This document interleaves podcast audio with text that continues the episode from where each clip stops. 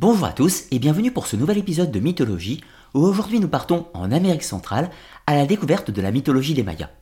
Dans un premier temps, nous allons présenter les sources qui nous permettent d'en apprendre plus sur les croyances des anciens Mayas, puis dans un second temps nous présenterons la création du monde ou la cosmogonie. Et nous terminerons avec le panthéon des différentes divinités et également avec l'organisation du monde, les cieux, la terre et surtout le royaume des morts, le fameux Xibalba. La mythologie maya est d'une grande richesse, bien que trop peu connue, en grande partie due à la destruction des conquistadors qui ont brûlé une bonne partie des textes au XVIe siècle, considérant qu'ils étaient de nature diabolique. La principale source des mythes mayas nous vient du Popol Vuh, un texte du XVIe siècle composé par les Mayas Kitsch, qui ont voulu laisser une trace de leurs anciens mythes.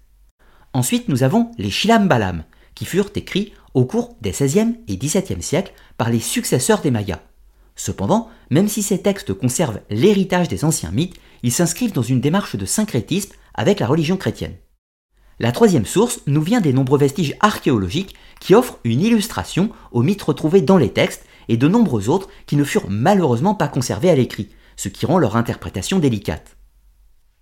Avant d'entrer dans le vif du sujet du fait mythologique, présentons quelques instants qui sont les Mayas. Tout d'abord, cette civilisation débute sensiblement au deuxième ou troisième millénaire avant Jésus-Christ, bien que les sources sont relativement fragmentaires et que cette civilisation est bien entendu évolutive au cours du temps. Préalablement, nous trouvions notamment les Olmecs qui ont donné certains traits culturels, religieux euh, à la future civilisation des Mayas. À ce stade, nous sommes dans la période pré-classique. Ceci va se terminer sensiblement au 2-3e siècle de notre ère, et là nous allons entrer dans la période dite classique. C'est le moment où les grandes cités mayas seront édifiées, comme notamment Tikal ou encore Palenque, avec les fameuses grandes pyramides. C'est là aussi que nous allons retrouver le fameux calendrier maya et tous les aspects de la culture tels qu'on l'entend habituellement. Cette période classique va se poursuivre sensiblement jusqu'au 9-10e siècle de notre ère, avec un écroulement progressif bien entendu, cela ne se fait pas en un jour, et nous allons entrer dans la dernière phase qu'on appelle post-classique. C'est le moment où vont être édifiées de nouvelles cités comme la célèbre Chichen Itza, mais également quelques autres, et sera la dernière phase des Mayas avant l'arrivée des conquistadors. À ce stade, on parlera également de l'empire des Itza, qui était le peuple dominant de cette région. Au niveau de l'espace géographique, les Mayas se concentraient principalement sur le sud du Mexique, notamment le Petén et le Yucatan, mais également sur le Honduras, le Belize et le Guatemala.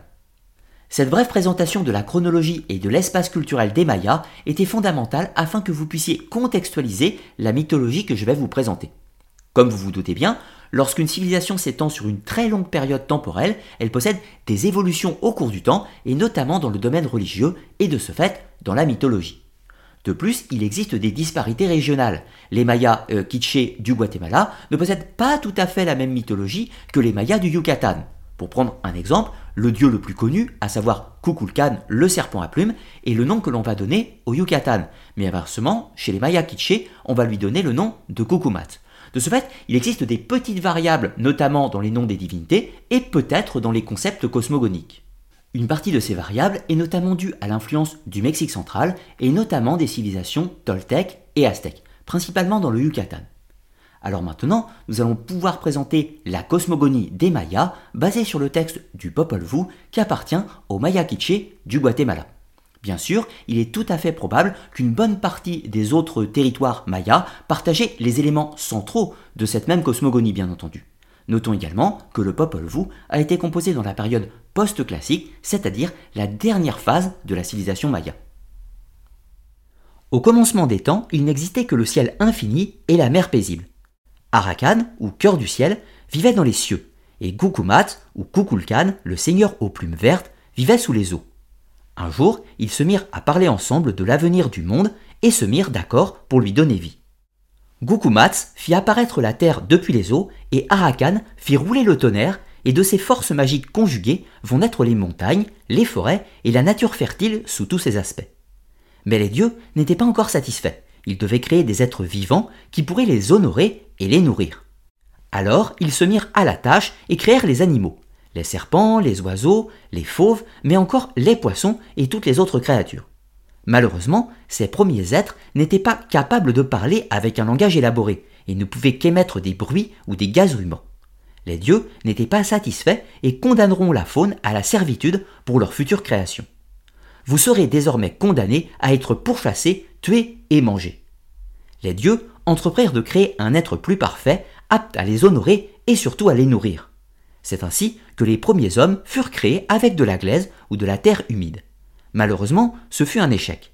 Les hommes de boue n'étaient pas plus intelligents que les animaux, ne pouvaient toujours pas parler et se désagrégeaient au contact de l'eau. Les dieux décident de les détruire, puis consultent le vieux couple de devins, Xpiacoc et Xmuken, qui consultent les augures. Le couple indique aux dieux qu'ils devront créer la prochaine race avec du bois. Les dieux se mirent à la tâche et créent une nouvelle humanité taillée dans le bois. Mais le résultat n'est pas plus probant. Ces hommes de bois n'étaient que des mannequins desséchés, sans aucune sagesse et sans esprit. De nouveau, les dieux décident de détruire leur création avec un déluge de résine pour les pétrifier et lancent une cohorte de démons afin de les pulvériser. Gokumats et Arakan n'abandonnent pas, bien décidés à créer des humains qui pourraient les nourrir et les honorer, mais il leur fallait le matériau idéal pour leur conception. Ils sollicitent l'aide d'un renard, d'une perruche, un coyote et un milan pour trouver la substance qui leur serait nécessaire, et ce, au royaume de Paxil et Kayala, des montagnes où se trouvaient toutes les graines de la création. Les animaux rapportent des graines de maïs blanc et de maïs jaune, et les dieux les portent chez la vieille Xmukan qui va les moudre et en faire une farine. De cette mixture, elle va donner naissance aux quatre premiers humains.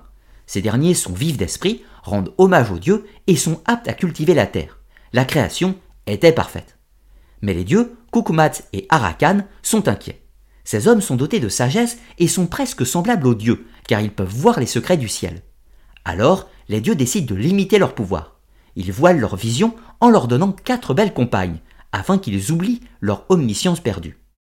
C'est de ces quatre couples primordiaux que naîtront toute la race des Maya Kitché. Le monde était maintenant terminé et c'était l'heure de la première aube sur l'humanité qui pourrait honorer les dieux et les nourrir jusqu'à la fin des temps.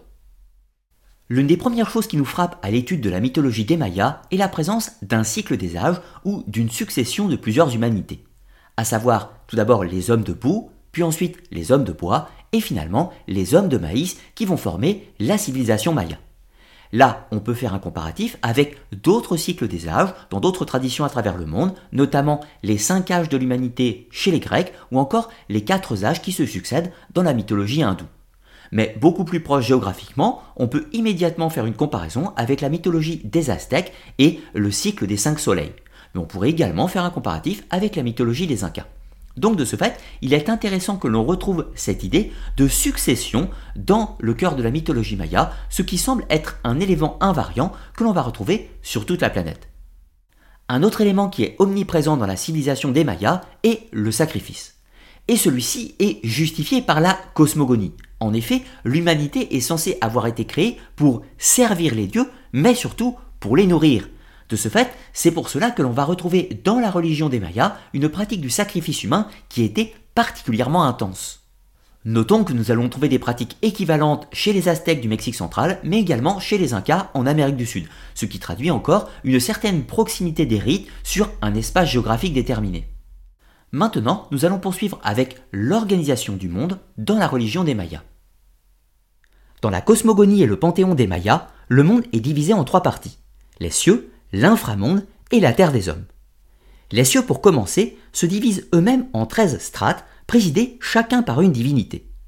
Au plus haut niveau se trouve Unapku, le créateur suprême. Il est cependant probable que ce concept soit né du syncrétisme avec le monothéisme chrétien après la période de colonisation.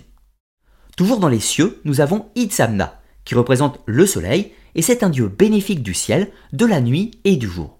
Il est l'inventeur de l'écriture et préside aux cérémonies religieuses.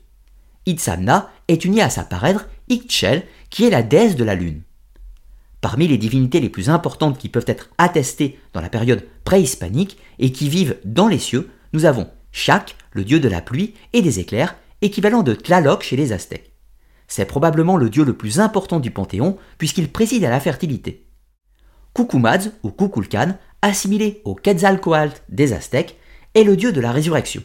Il est le serpent à plumes et l'une des divinités principales des Mayas, bien qu'il semble que son origine se trouve dans le secteur de Teotihuacan.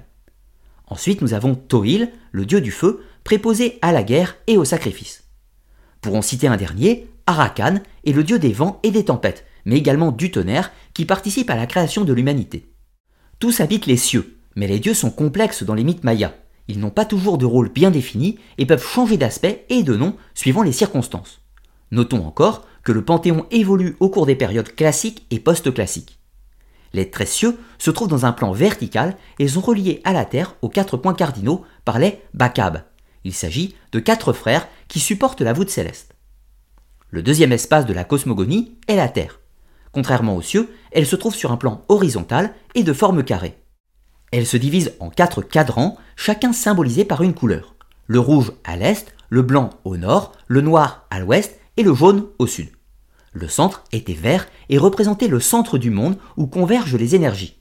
C'est aussi l'axe du monde avec l'arbre Yach dont les racines s'enfoncent dans le monde souterrain et les branches s'étendent dans les cieux et qui représente le paradis des Mayas.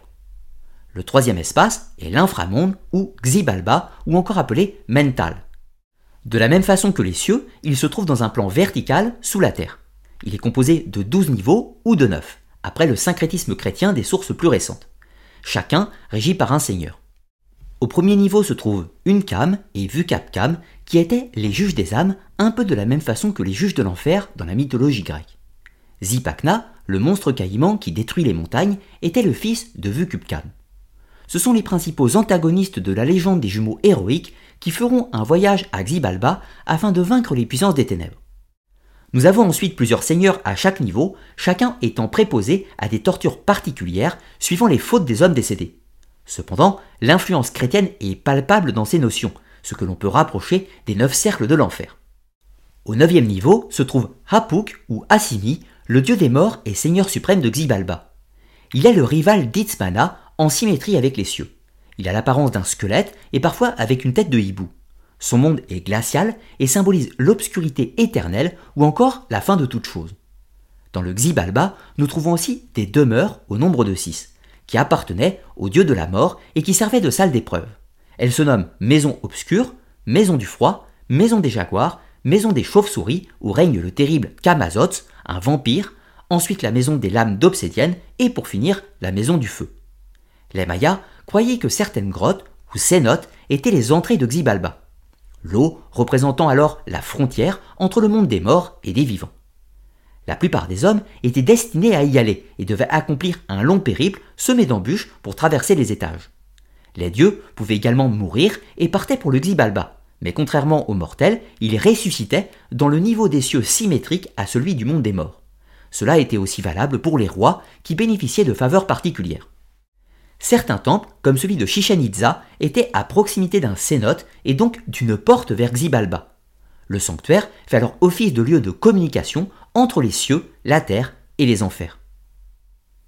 La mythologie des Mayas, bien que trop peu connue, partage de nombreuses synchronicités avec les autres grandes mythologies de la planète, grecque, mésopotamienne, égyptienne ou encore européenne on va y trouver la présence de l'arbre-monde, symbole de l'Axis Mundi, qui relie les cieux aux enfers avec la terre au centre, toujours sur le plan vertical et horizontal, symbole de la croix d'ailleurs. On va trouver la croyance sur l'existence de l'âme après la mort, avec l'idée d'un paradis et d'un enfer, ce qui va se retrouver dans la plupart des mythologies. Donc de ce fait, on voit que les Mayas ne sont pas tellement différents des autres peuples de la planète. En revanche, le manque de sources et le manque de données ne nous permet pas de connaître l'intégralité de la cosmogonie maya. C'est donc par le recoupement, par le croisement d'informations avec les autres mythologies à travers le monde que l'on peut émettre quelques hypothèses sur les croyances des Mayas. D'ailleurs, de là vient également une difficulté. Là, je vous ai présenté des concepts issus principalement du Popol Vuh, c'est-à-dire le texte des Mayas Kitché de la période post-classique. Mais lorsque les conquistadors vont prendre contrôle du territoire, la culture maya va évoluer évidemment, et notamment être mis en contact avec la religion chrétienne.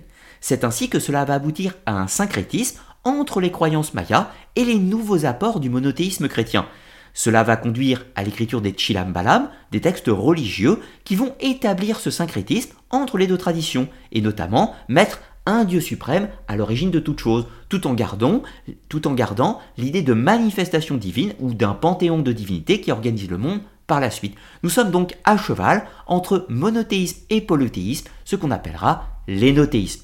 Et c'est ça qui caractérise les Shilam Balam. Dans tous les cas, j'espère que vous aurez apprécié la découverte de la mythologie des Mayas. Pensez à me marquer en commentaire ce que vous en avez pensé, à liker la vidéo et la partager. Et je vous rappelle que vous pouvez me soutenir sur Tipeee, un site de financement participatif qui me permet de vous proposer de nouvelles vidéos sur YouTube. Dans tous les cas, je vous dis à très bientôt pour de nouvelles vidéos, histoire, archéologie et mythologie, mais également des sciences occultes. À très bientôt